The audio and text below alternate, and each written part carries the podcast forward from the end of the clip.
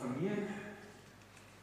Tilman Frei ist mein Name. Ich bin Pastor in Braunschweig, wie Bärbel schon gesagt hat. Wir wohnen in Fallersleben, in einem Ortsteil von Wolfsburg und ähm, haben zwei Kinder und sind schon seit langem mit Jesus unterwegs. Ich freue mich, dass ich auch auf eine ganz weit zurückliegende Erinnerung hier in Bergen zurückgreifen kann. Ich weiß nicht, wer sich daran erinnert, dass hier mal eine Bibelausstellung war. Das war irgendwann um die Jahrtausendwende. Ach, hm? 2001, genau, danke. Und da war hier alles voll mit Stellwänden und da kamen Schulklassen rein und wir haben also die Bibel erklärt und ganz staunende Kindergesichter gesehen und auch viele Erwachsene. Das war meine Bibelschulzeit damals und wir haben hier eine ganze lange Zeit verbracht. Und das ist eine ganz bleibende Erinnerung für mich, die mich mit Bergen verbindet. Seitdem ist natürlich ganz viel passiert.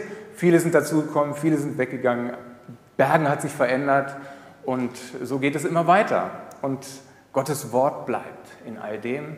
Was wir damals bestaunt haben, gilt nach wie vor auch heute.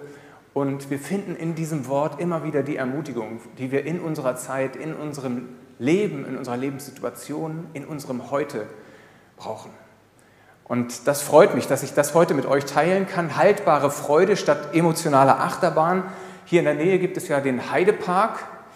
Ähm, auch da eine ganz weit zurückliegende Erinnerung aus meiner Schulzeit.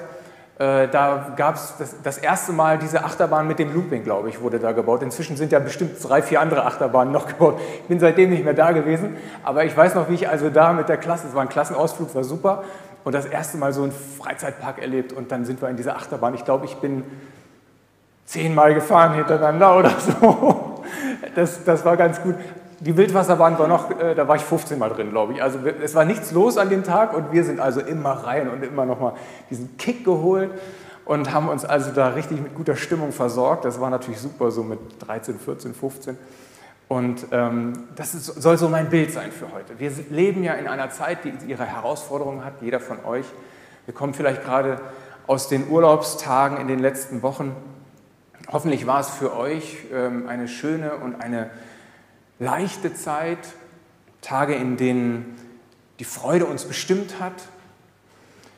Freude an lieben Menschen, Freude an gutem Essen vielleicht, ähm, guten Erlebnissen, ruhigen Tagen und Momenten, an die man sich gerne zurückerinnert. Man hat ein bisschen aufgetankt für den Alltag, der dann doch manchmal so seine Herausforderungen hat. Und nun sind wir wieder in diesem Alltag gelandet.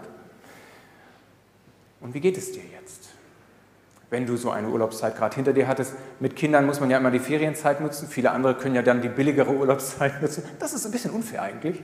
Aber äh, manche haben diese Tage noch vor sich, der Urlaubstage. Und ähm, trotz allem, Frage, wie geht es dir jetzt gerade, wenn du so eine Urlaubszeit, so eine entspannte Zeit hinter dir hattest? Wie viel Urlaubseffekt ist noch übrig? Das kann man ja immer so zählen. Ne? Manchmal sagt man, wenn man wieder im Büro ist, naja, so zwei, drei Tage hält es an und dann im schlechtesten Fall ist schon wieder alles so schwer auf den eigenen Schultern.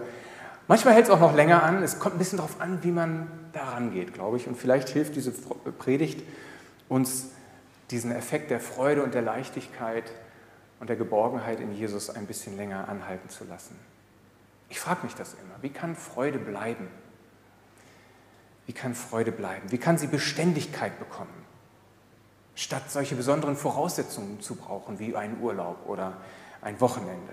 Das Leben ist doch viel zu wertvoll, als dass man immer nur von Urlaub zu Urlaub hechelt und denkt, bald habe ich wieder ein bisschen Luft und kann wieder durchatmen oder von Wochenende zu Wochenende. Die, die Freude ist tägliche Lebensqualität. Und an Freude hängen Hoffnung und hängen Leichtigkeit und Zuversicht und Lachen und auch eine gewisse Widerstandsfähigkeit gegenüber den Stürmen des Alltags. Und darum will ich haltbare Freude statt dieser emotionalen Achterbahn, wo ich den Gegebenheiten des Alltags scheinbar ausgeliefert bin. Und Gründe für so eine emotionale Achterbahn gibt es ja noch und nöcher. In unserer Zeit schon immer, aber auch in unserer Zeit jetzt gerade, wenn man in die Welt schaut, und die Bibel berichtet sogar, dass es einen Freudenräuber gibt. Der Gegner Gottes geht herum und will die Freude nehmen, will miese Stimmung verbreiten, will. Ich komme da gleich noch drauf zurück. Wir müssen also tatsächlich auf unsere Freude Acht geben. und sie festhalten und pflegen, damit sie stabil und beständig bleibt. Und die Frage ist, wie kriegen wir das hin?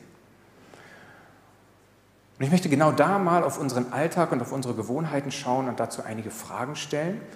Ähm, Im Nachklang für diese Predigt könnt ihr euch nachher so einen Zettel mitnehmen. Da stehen diese Fragen noch einmal drauf. Also ihr müsst sie nicht unbedingt notieren, wenn ihr nicht möchtet. Manchmal ist Selbstschreiben ja auch eine Hilfe zum Merken, dann macht das gerne. Aber hier habt ihr die alle nochmal drauf mit ein paar Notizen zur Predigt und ähm, dann könnt ihr sie sozusagen mitnehmen in euren Alltag in die nächste Woche und mal ein bisschen nachklingen lassen, was heute gesagt wurde. Um diese Freude in unserem Alltag haltbar zu halten, ist es erstmal grundlegend wichtig, um den Wert von Freude zu wissen, sich das noch einmal klar zu machen. Freude ist ja so ein schnelles Wort, ne? aber was bedeutet das für uns? Und warum ist Freude eigentlich so wertvoll für uns? Es geht ja dabei nicht nur um ein angenehmes Gefühl, um ausgelassene Situationen, wo man eine gute Zeit hat mit seinen Freunden, mit Bekannten, Verwandten, wo man lacht und gute Tasse Kaffee trinkt oder ein gutes Essen miteinander, einen Film schaut, ein Spiel spielt oder sonst etwas. Das ist natürlich auch Freude, aber es geht hier noch um etwas Tieferes. Es geht um eine tiefe, dankbare Zufriedenheit. So einen Grundklang meines Lebens. Und eine neue Ausrichtung meiner Sinne auch. Diese Art von Freude ist eine Kraft. Sie ist nicht nur so ein Hauch, der kommt und wieder geht. Sie ist eine Kraft, lesen wir im Nehemiah-Buch. Freude ist das erste Kennzeichen, wenn ein Mensch Jesus als lebendigen, auferstandenen Herrn begriffen hat. Und Jesus kündigt den Jüngern genau diese Art von neuer Freude an, die sie erleben würden, wenn er von den Toten auferstanden sein würde.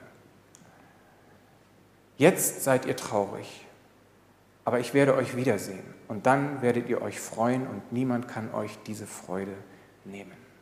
Niemand. Das klingt nach haltbarer Freude, oder? Freude ist damit der Normalzustand im Herzen eines Christen. Das klingt sehr groß, aber ich würde euch empfehlen, das mal so selbstbewusst für euch anzunehmen. Freude ist der Normalzustand im Herzen eines Christen. Aus vielen Gründen, die wir noch sehen werden. Und falls du überhaupt keine Ahnung hast, was, von was für einer Freude ich hier spreche,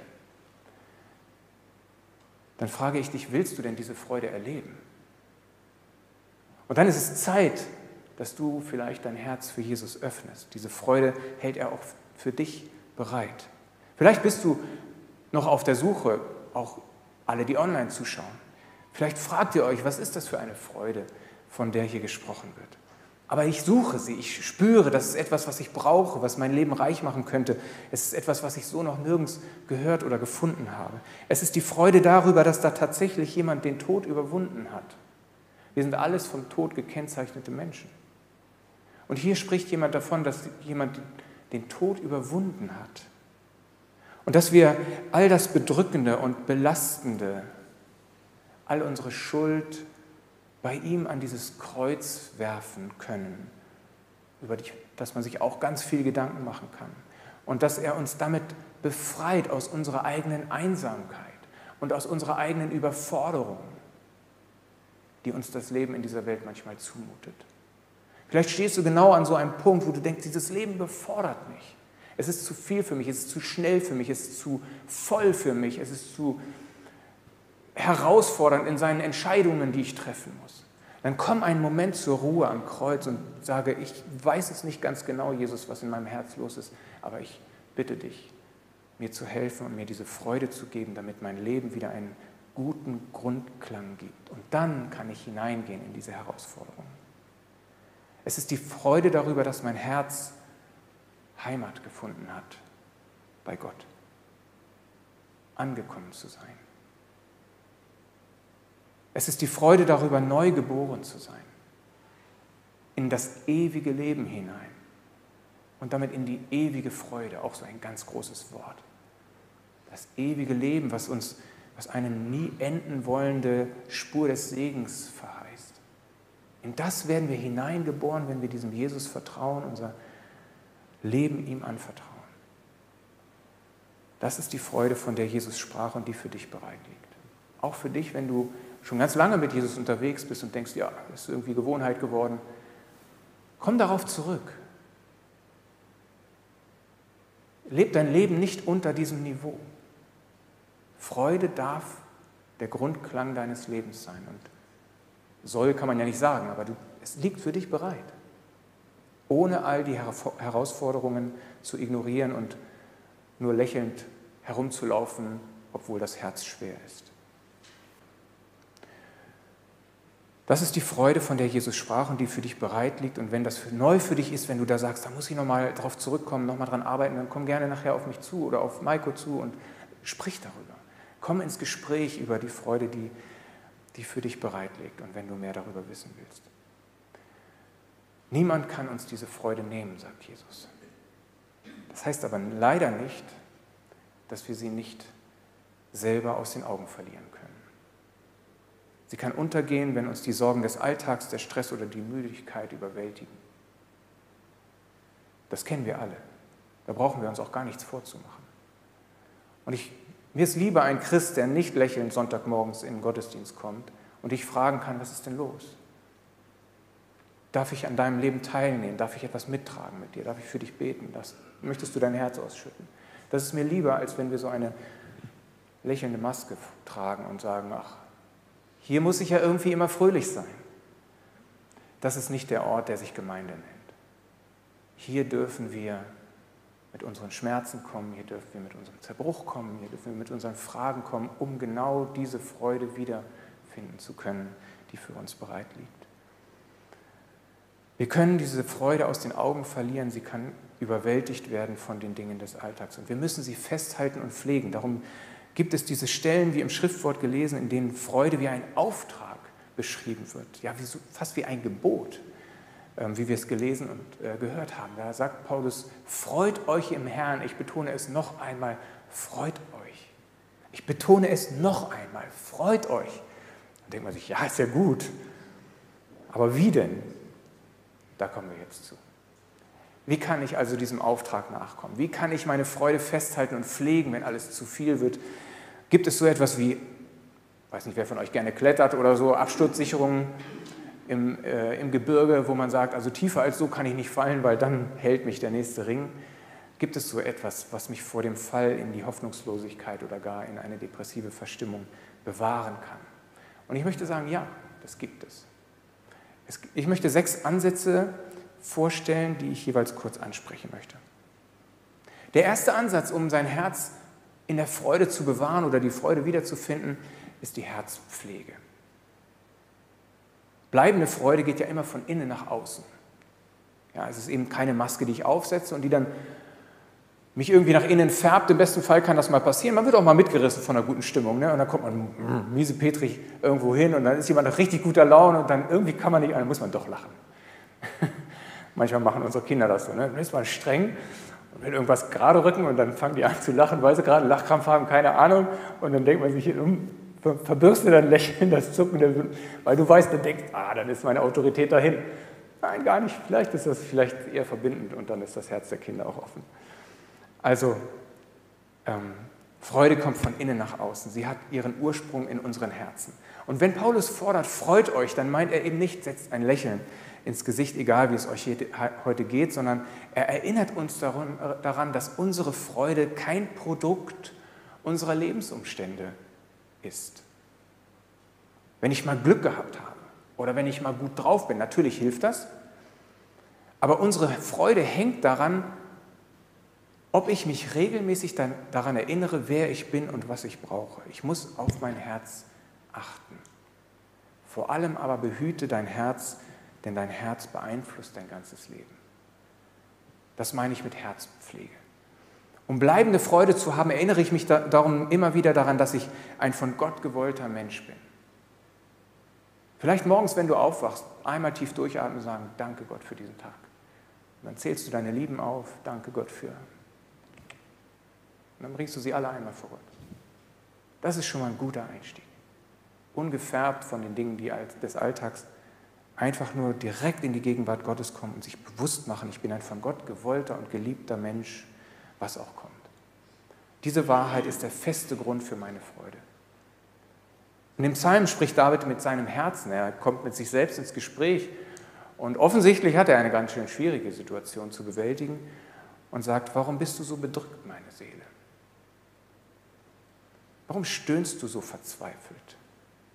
Warte nur zuversichtlich auf Gott, denn ganz gewiss werde ich ihm noch dafür danken, dass er mir sein Angesicht wieder zuwendet und mir hilft. Er ist im Voraus dankbar für die Hilfe, die Gott ihm bringen wird. Er lehnt es ab, in eine Opferhaltung zu rutschen. Das ist vielleicht, da muss jeder so in sein eigenes Herz gucken. Das ist eine Sache, die wir manchmal so aus der Tasche ziehen. Das ist uns gar nicht bewusst. Dann sagen wir, ach, wie schlecht geht es mir. Und dann drehen wir uns so im Kreis, weil wir fest davon überzeugt sind, dass wir jetzt gerade ein Opfer der Umstände sind. Was passiert da?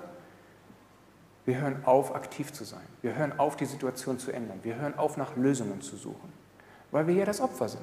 Es passiert etwas mit uns. Und David lehnt sich dagegen auf. Er sagt, ich, er lässt sich nicht vom Trübsinn bestimmen. Er will nicht maulen. Ich erinnere mich an eine Situation früher, ähm, die kehrte glücklicherweise öfter mal äh, wieder. Und zwar waren wir so sieben, acht Jahre alt. Ähm, meine Eltern, beide Lehrer, damals in den 70er Jahren waren sie in einer, an einem Gymnasium und haben dort ja, im Prinzip den, den Aufbau dieses Gymnasiums miterlebt. War ein junges Kollegium, 70er Jahre. Einige von euch können sich vielleicht da noch ein bisschen dran erinnern. Und äh, der eine oder andere und, und weiß, das war so eine ausgelassene Zeit, man, kann, man setzte sich über alle Regeln hinweg, Hauptsache neu und so. Und ähm, dann hatten wir also ein Haus und einen Keller. In diesem Keller war jetzt nicht viel ausgebaut, es war eigentlich ein Betonboden und keine schönen Tafeln an der Wand oder sowas, äh, Vertäfelung. Und reichte aber vollkommen aus für Kollegenpartys. Und dann haben meine Eltern also ihre Kollegen eingesammelt und haben gesagt, so, heute Abend treffen wir uns bei uns und wir feiern einfach mal. Und dann hatten wir so eine zum Beispiel so eine Bahn, so eine, so eine Modellbahn, die hat so breite Gleise gehabt, Lehmanns Gartenbahn. Äh, spielen heute unsere Kinder mit, das ist ganz cool. Und die haben wir dann so, oder haben meine Eltern so aufgebaut im Kreis und dann waren da so Lager, äh, so, so äh, Güterwaggons mit Plattformen und dann waren die Chips da drauf auf dem einen und die Salzstangen auf dem anderen. Der fuhr dann immer so an den Kollegen vorbei, alle auf irgendwelchen Matratzen saßen da auf dem Boden. Das war alles ist völlig einfach, aber es war ein Riesenspaß und wir Kinder wollten natürlich mittendrin sein. Und dann hat meine Mutter immer gesagt, okay, ihr dürft dabei sein, aber wer mault, geht ins Bett. So, was haben wir gemacht? Wir haben uns natürlich mächtig zusammengerissen. Ähm, und irgendwann kommt die Müdigkeit und dann musst du dich entscheiden. Also heute würden wir sagen, was ist deine innere Haltung? Ja? Also wie, wie stellst du dich auf in dieser Situation? Lässt du dich übermannen von der Müdigkeit? Nein, wir haben also durchgehalten, bis wir praktisch im Stehen umgefallen sind vor Müdigkeit und dann unsere Eltern uns mehr oder weniger ins Bett getragen haben. Aber wir wollten dabei sein, das war unser Ziel. Wir wollten diese Freude miterleben und haben uns also richtig zusammengenommen, damit wir diese Freude miterleben können. Und bei der Freude ist es genauso, die wir heute haben. Wenn du das Ziel hast, fröhlich zu sein, das klingt so ein bisschen, ja, so, ne, ich mache mir meine Welt, wie sie mir gefällt. So, aber nein, es geht darum, wenn du das Ziel hast, fröhlich zu sein, dann pflege dein Herz und sprich mit deiner Seele. Ich will kein mauliger Mensch sein. Und ich will schon gar kein mauliger Christ sein. Das wäre ja schrecklich. Nicht als hohle Selbstmotivation, sondern weil es einen guten Grund gibt. Dein Gott sieht dich und er sorgt für dich. Das ist doch Grund für Freude. Du bist ein Gott, der mich sieht, haben wir dieses Jahr in der Jahreslosung stehen. Was für ein Grund der Freude. Und so pflegte David sein Herz mit dankbarer Erinnerung und er konnte dann sagen, Darum ist mein Herz erfüllt mit Freude und mein, Hund, mein Mund lobt ihn mit lauter Stimme. So sicherte er sich seine Freude. Und noch etwas sicherte ihm seine Freude, dass er nichts vor seinem Gott verborgen hat und ihm alles bekannt hat, was nötig war. Deshalb sollen die, die dich lieben, dir ihre Verfehlungen bekennen, solange noch Zeit ist, damit sie nicht in den Fluten des Gerichts ertrinken. Denn du bist mein Schutz und bewahrst mich vor Angst und Sorgen. Du lässt mich über meine Rettung jubeln. Wenn du stabile Freude als Ziel hast, kommst du um das Bekenntnis deiner Dummheiten und deiner Schuld nicht herum. Das gehört zur Herzpflege dazu. Erinnere dich an seine Nähe und sprich an, was dich trennt von ihm. Also erste Frage, wie pflegst du dein Herz? Niemand tut es, wenn du es nicht selbst tust. Es ist deine Verantwortung. Mein zweiter Gedanke, Vertrauen. Damit diese Wahrheit, dass Gott mich sieht, mich beschenkt und bewahrt, in mir wirken kann, brauche ich Vertrauen, natürlich. Ähm, wer zu mir aufschaut, der strahlt vor Freude und sein Vertrauen wird nie enttäuscht, lesen wir im Psalm 34. Vertrauen und Freude hängen also zusammen, weil Vertrauen einer Sache Dauer und Beständigkeit gibt. Vertrauen auf Gottes Zuverlässigkeit, Treue und Übersicht nimmt meiner Freude den Makel dieses Zufälligen nach dem Motto, ich habe gerade Glück gehabt. Wenn man kein Vertrauen hat oder sich der Treue Gottes nicht bewusst ist, wird Gott durch den Zufall ersetzt. Ja, ist zufällig gut gegangen. Oder durch das Schwein, Schwein gehabt, wenn man sich mal überlegt, was man da so sagt. Ne? Statt das erlebte, erkannte Glück, was Gott mir geschenkt hat, mit seiner Treue und Liebe in Verbindung zu bringen, sage ich, und ihm dafür zu danken, sage ich, Schwein gehabt. Das ist eigentlich sehr dürftig würde ich mal sagen. Also bleibende Freude hängt daran, dass ich danach suche, dieses Vertrauen zu stärken, dass Gott mich begleitet auf meinem Lebensweg, indem ich mich erinnere, wie sehr ich schon versorgt und beschenkt wurde von ihm, indem ich lese, wie vertrauenswürdig ähm, er beschrieben wird in der Bibel, indem ich auch meine Fragen und Zweifel ins Gesicht schaue und feststelle, dass Gott sich durch meine Zweifel nicht ändert. Wenn ich mal nicht klarkomme mit ihm und warum er das zugelassen hat, er ist immer derselbe. Was aber passiert, wenn ich diesen Fragen begegne, ist, dass ich daran wachse. Ich erkenne ihn besser. Ich kann an ihm reifen. Er bleibt genauso vertrauenswürdig, wie er beschrieben ist, und ich darf an ihm reifen. Und letztendlich hängt meine bleibende Freude daran, ob ich mich entscheide, Gott zu vertrauen. Auch dann, wenn es holprig wird. Also meine zweite Frage an dich, sage ich öfter, Gott sei Dank und meine das auch so. Ein dritter Punkt, Gelassenheit. Wie finde ich Freude, stabile, tiefe, bleibende Freude? Ich glaube, Gelassenheit ist ein wichtiger Punkt.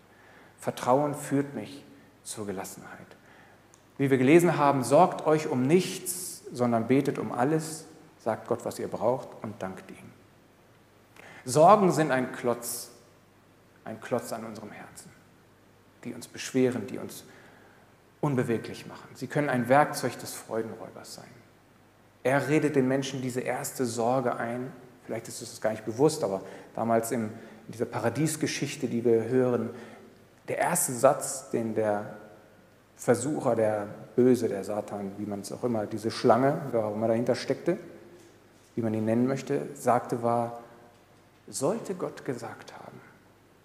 Was passierte da? Plötzlich war eine Sorge da. Echt? Könnte auch anders gewesen sein, als Gott das gesagt hat. Und wenn das so wäre, das wäre ja schlecht für mein Leben und für uns und für unsere Sicherheit und für unser Wohlbefinden und alles. Schon wurde alles schwer und kompliziert. Durch einen Satz tappen wir nicht wieder in diese Sorgenfalle. Entweder wir vertrauen Gott und trauen ihm zu, auf jedes unserer Anliegen kompetent zu reagieren oder nicht. Das ist sehr naiv und sehr einfach. Man kann viele Fragen stellen und warum ist das so und warum lässt Gott das zu, aber ein Grundvertrauen, ob Gott kompetent ist, auf meine Fragen und Sorgen gut zu reagieren oder nicht, ist eine Entscheidung, die ich treffen muss. Wir können, dürfen und sollen unsere Sorgen bei Gott entsorgen, weil er uns versorgt. Das schafft Platz für Freude und Leichtigkeit. Alle Sorgen werft auf ihn denn er sorgt für euch. Was für ein Satz. Alle Sorgen werft auf ihn, denn er sorgt für euch. Und du kannst Gott nicht überfordern. Und es sind auch nie zu kleine Sorgen. Wenn sie in deinem Herzen groß sind, dann sind sie für Gott auch wichtig. Ein Mann erzählte mir im letzten Herbst, dass er immer im Oktober, November so ein schweres Herz kriegt. Dann kommt das trübe Wetter, dunkel wird es, die Tage werden kürzer und das macht ihm jedes Jahr zu schaffen. Und als er an Silvester dann zurückschaute, staunte er. Es ging ihm gut im letzten Herbst. Und ich habe ihn gefragt, warum? Und er erzählte mir, dass er jedes Mal, wenn die Sorge und Trübnis kam, Gott, dass er Gott gesagt hat, Herr, da ist es wieder. Ich gebe dir jetzt meine Sorgen und hole mir die Freude bei dir ab. Bitte gib sie mir. Ich gebe dir meine Sorgen und hole mir die Freude bei dir ab. Bitte gib sie mir. Und jedes Mal wurde sein Herz leichter. Jedes Mal. Er war fröhlich. Nicht aus seiner Kraft heraus. Nicht, weil er sich nur zusammengerissen hat, sondern weil er sich erinnert hat und weil er die Kraft Gottes in Anspruch genommen hat. Er holte sich die Freude und Gelassenheit von Gott ab und gab ihm seine Sorge und Trübnis. Vielleicht versuchst du das mal. Welche Sorge dich gerade beschäftigt, willst du Gott, die dich gerade beschäftigt, willst du Gott überlassen und ihn stattdessen um Freude bitten? Ein vierter Gedanke. Großzügigkeit. Kommt vielleicht ein bisschen überraschend. Ich glaube, das ist auch ein guter Schlüssel. Wenn ich weiß, ich bin versorgt, kann ich großzügig sein. Dann kann ich ein Segen für andere sein. Wenn ich vor Sorge zittere, wird es schwer. Das großzügige Tun des Guten trägt einen Segen in sich, der in beide Richtungen wirkt. Auf den, der segnet und auf den, der gesegnet wird. Paulus berichtet genau das von einer Gemeinde in Mazedonien, die großzügig und fröhlich für andere sorgte, trotz ihrer eigenen Nöte. Obwohl sie schwere Zeiten durchgemacht haben, sind sie voll Freude und haben trotz ihrer Armut viel gegeben, berichtet er. Also anderen ein Segen zu sein, ist die Quelle der eigenen Freude und Großzügigkeit macht innerlich reich. Eigentlich ist genau die entgegengesetzte Richtung in uns angelegt.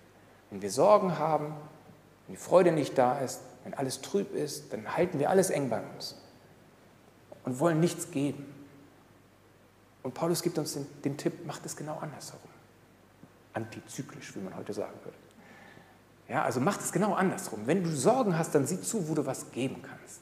Denn dieses Geben macht dich auf, macht dir Freude, macht die Freude des anderen ist wieder deine Freude, die auf dich zurückstrahlt. Und übrigens gehört auch die Vergebung dazu. Dann kam Petrus zu ihm, eine bekannte Stelle, und fragte, Herr, wie oft soll ich jemandem vergeben, der mir Unrecht tut? Siebenmal, fragte er und fand sich schon recht großzügig. Nein, antwortete Jesus, 70 mal siebenmal. Was für eine Freude ist es, jemandem zu vergeben. Man befreit nicht nur den anderen, sondern auch sich selbst von Zorn und Trübsinn. Und übrigens zählt auch dazu, sich selbst zu vergeben. Auch ein wichtiger Punkt, wenn es um Freude geht. Wer sich selbst verurteilt, wird nicht fröhlich werden.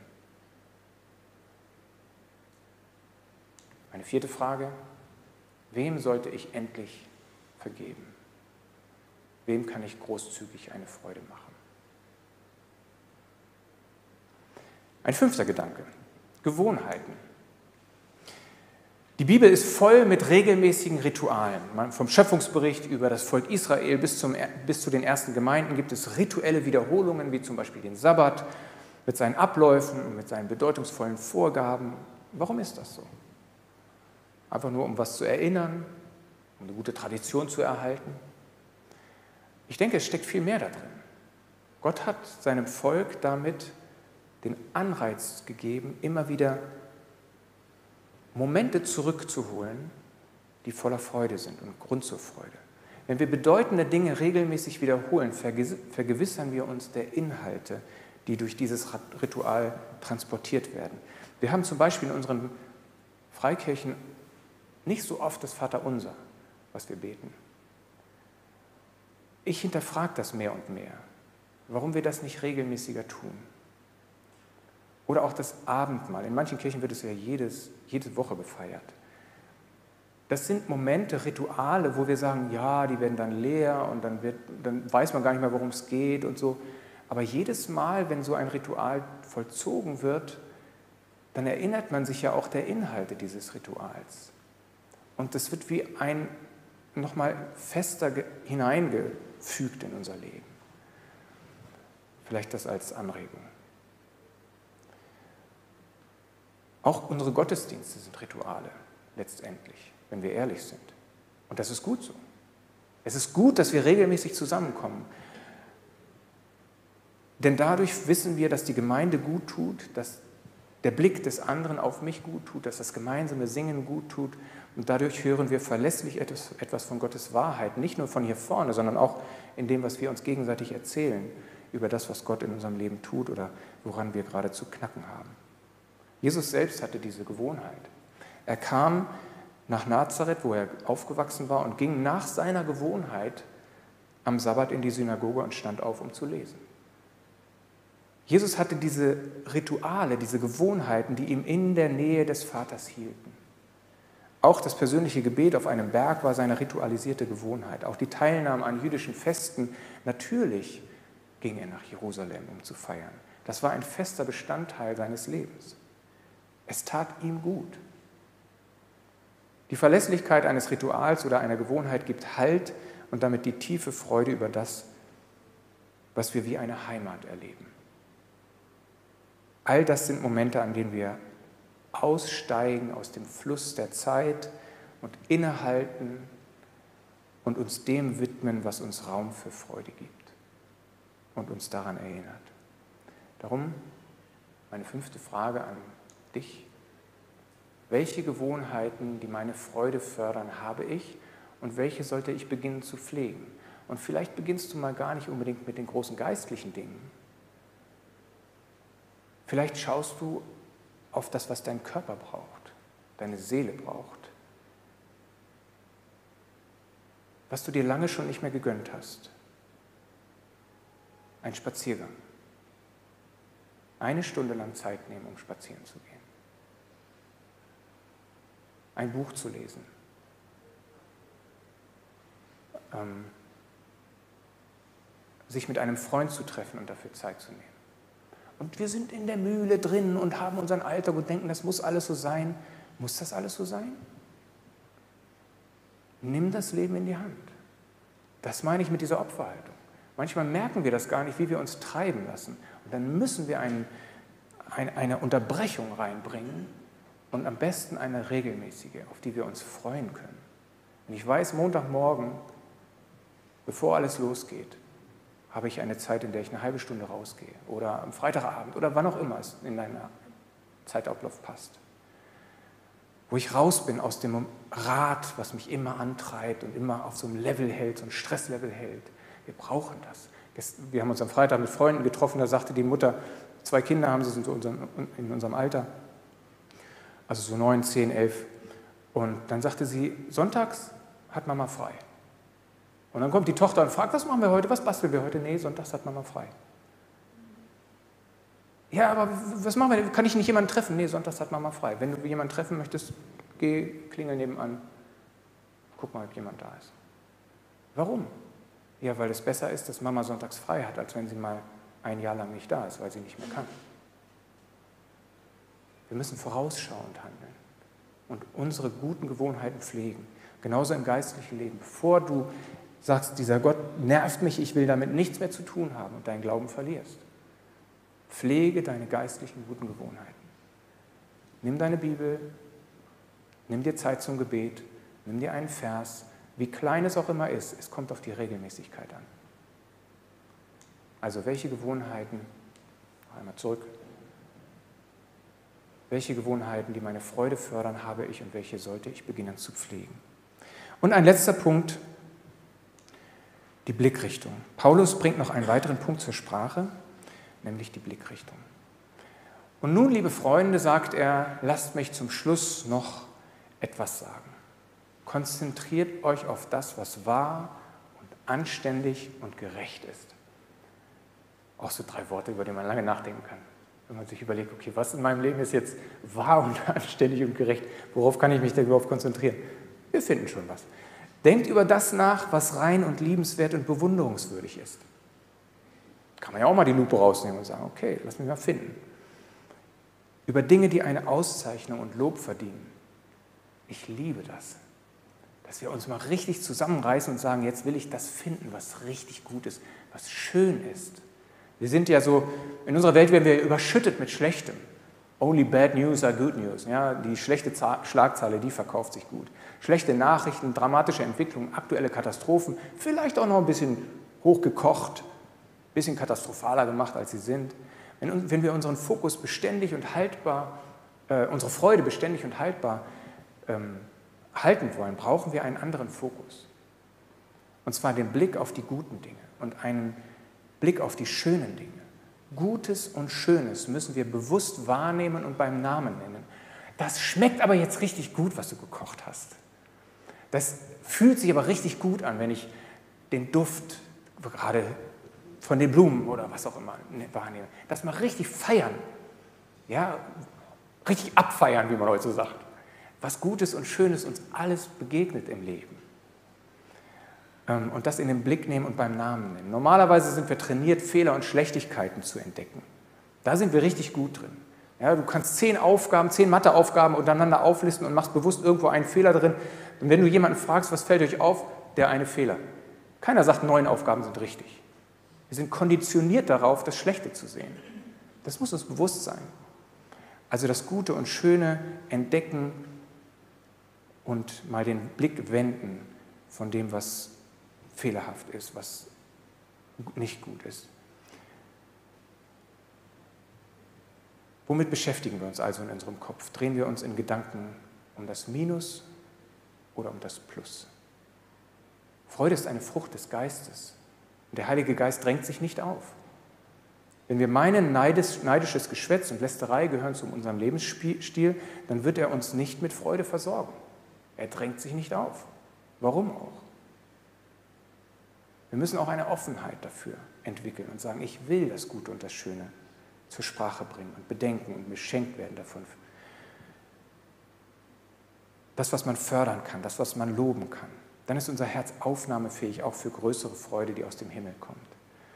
Also eine ganz einfache Frage, die das auf den Punkt bringt. Achte mal auf dein Reden. Wie sprichst du? Kommt in meinem Reden mehr Schönes oder mehr Schlechtes vor? Das sind die sechs Punkte, die ich uns heute mitgebe. Herzpflege, Vertrauen, Gelassenheit, Großzügigkeit, Gewohnheit und die Blickrichtung. Das sind nur sechs ähm, Hilfen, mit denen wir die Freude in uns absichern können.